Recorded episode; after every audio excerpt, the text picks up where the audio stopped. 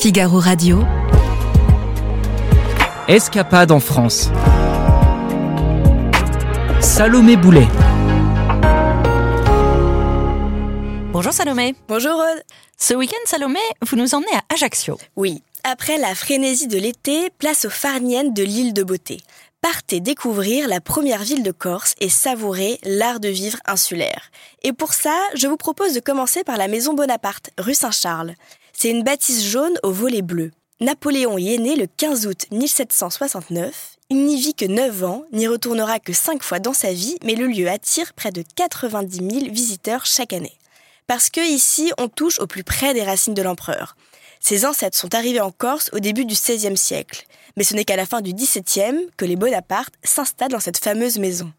Que faut-il visiter d'autre à Ajaccio, Salomé? Je vous conseille évidemment d'aller voir la citadelle. Déjà, elle n'est ouverte au public que depuis trois ans. Avant, elle était occupée par l'armée française et ce n'est qu'en 2019 que la ville la rachète à l'État.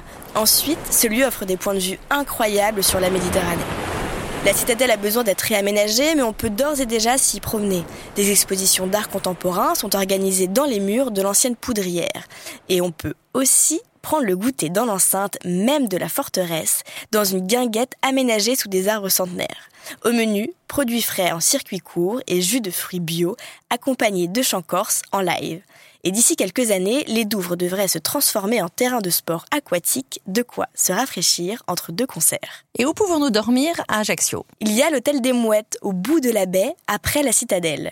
À partir de 230 euros la nuit, c'est une ancienne villa corse du 19e siècle aux murs rose bonbon. Des pins, palmiers et eucalyptus entourent la grande terrasse et la piscine d'eau de mer. Le plus, une plage privée de sable fin au pied de l'hôtel.